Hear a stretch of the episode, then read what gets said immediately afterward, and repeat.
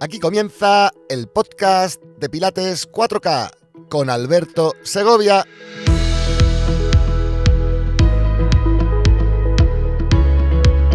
Capítulo 17, quinto principio, la precisión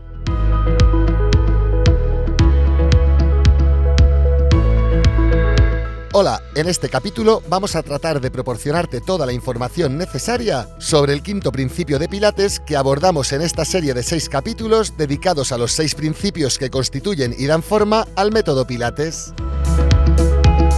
Comenzaremos comentando qué decía Joe al respecto de la precisión, por qué esta era y es tan importante para el desarrollo del buen método y qué comparaciones análogas podemos trazar con otros ámbitos de nuestras vidas para así poder entender mejor este principio. Para finalizar, explicaré qué ejercicios de MAT nivel básico pueden resultarte útiles para despertar dicha precisión, así como la conciencia en torno a la misma.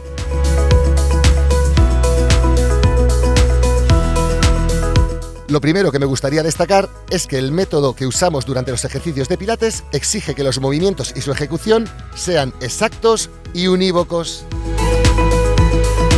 Incluso antes de iniciar cualquier movimiento, el método Pilates precisa colocar el cuerpo en una posición específica y predeterminada para armar bien el ejercicio desde antes de su iniciación. Por esto, la precisión podría llegar a parecernos a simple vista una extensión más del principio de el control, cuando realmente esta precisión se trata más bien de la integración del control con la conciencia espacio-temporal, es decir, con la sensomotricidad. Y aquí entramos de lleno en la maravillosa relación existente entre tu cerebro, es decir, el director de orquesta, y todos los componentes encargados de enviar la información y recibir órdenes de él para que podamos tomar decisiones motrices eficientes en el tiempo y en el espacio. ¿Eficientes? Sí. Porque no sé si te has parado a pensar esto alguna vez, pero los seres humanos estamos diseñados para la eficacia motriz, no para la eficiencia. Tal es así que solo aprendemos a dominar finamente una de las dos manos o que cuando aprendemos a caminar no empleamos horas y horas en perfeccionar la técnica de la marcha, sino que aunque caminemos torpemente, ya intentamos echar a correr. Y asimismo sucede con la técnica de carrera. Nunca te encontrarás a un niño que acaba de echar a correr intentando mejorar su técnica de carrera, con el braceo incluido y buscando optimizar las tres fases de dicha técnica. No, no, no. Lo que realmente te vas a encontrar es que enseguida ese niño va a estar intentando saltar. Malamente, sí, pero saltar. Por tanto, la eficacia es la capacidad de conseguir algo y la eficiencia es la capacidad de conseguirlo con el menor esfuerzo y gasto energético posibles. Así como podrás intuir, la precisión se revela aquí como un aliado fiel al que hemos de invocar ante cualquier movimiento. Y al respecto de esta precisión, y tal como recordábamos en el capítulo 12, Joseph Pilates decía lo siguiente. Los beneficios de mi método dependen única y exclusivamente de realizar los ejercicios tal como indican las instrucciones sin variar ni una coma. En este sentido, podemos entender la exigencia que Joe tenía para con la calidad del movimiento, no solo en cuanto a la activación de cada músculo por separado, sino a la exacta y precisa combinación de estos en el tiempo y en el espacio. Es decir, cuándo un músculo ha de activarse, con qué intensidad y hasta cuándo, para que su acción se sume a la acción del resto de musculaturas implicadas en busca de un resultado motor eficaz y eficiente, preciso. Es como si tu cerebro fuese el director de la orquesta y cada músculo fuese un solista. Ya sabes, violines, violas, violonchelos, piano, bongos, platillos, flautas, tubas, trompetas, tambores y demás componentes de la orquesta. Pues uno por uno, individualmente, no te digo yo que no, pueden ser todos unos maravillosos solistas.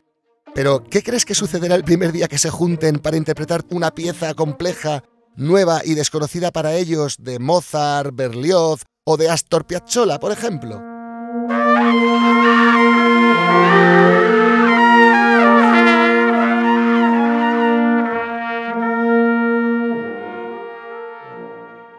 En este punto, vuelvo a destacar esa frase que ya me has escuchado en capítulos anteriores de En Pilates lo importante no es lo que haces, sino cómo lo haces.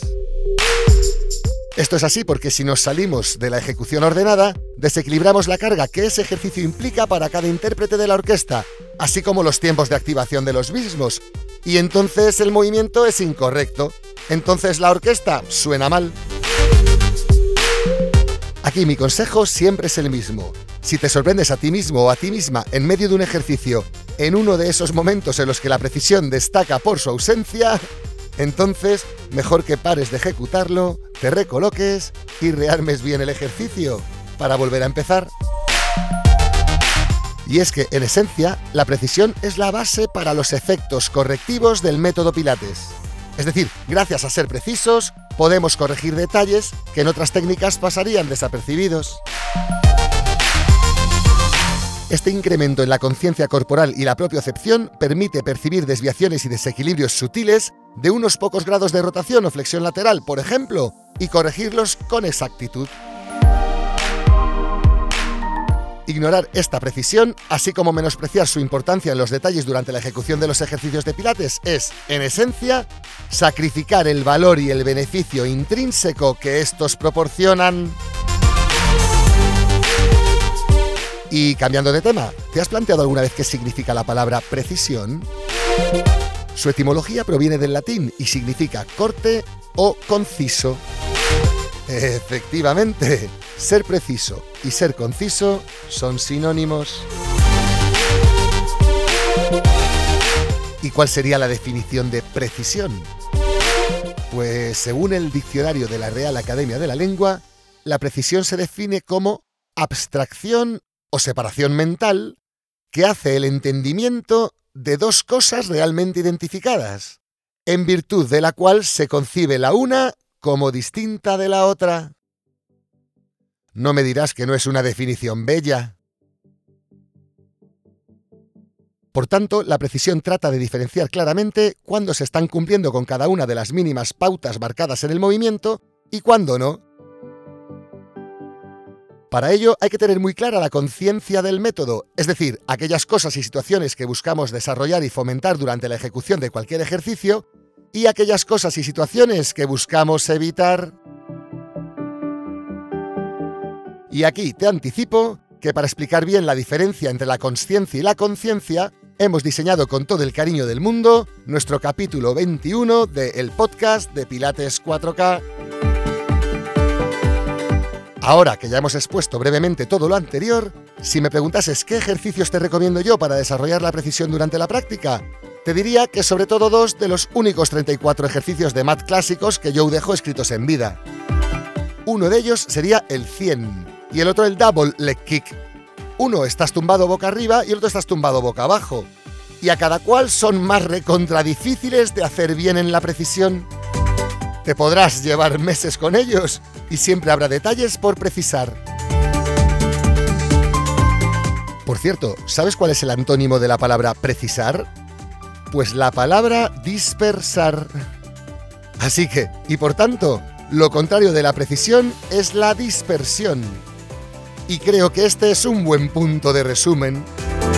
Mantente en la dispersión y nunca sentirás el auténtico método Pilates. Mantente en la precisión hasta dominarla junto a los otros cinco principios del sistema y prepárate para disfrutar la posibilidad de vivir una vida más plena. Para finalizar, queremos pedirte tu opinión. Ya sabes que estamos desarrollando este podcast con todo el cariño del mundo para unir cada día a más pilatistas, pilateros y pilateras del mundo entero en habla hispana. Pero, ¿crees que estamos usando un lenguaje adecuado? ¿O por el contrario sientes que utilizo al expresarme muchos localismos de aquí de España y eso dificulta la comprensión del mensaje? De verdad queremos que, entre todos, podamos hacer de estos capítulos semanales un lugar de encuentro en el que tú y el resto de Pilates 4K lovers podáis sentiros como en vuestra propia casa y como entre vuestra propia gente. Es decir, aquí y con los tuyos.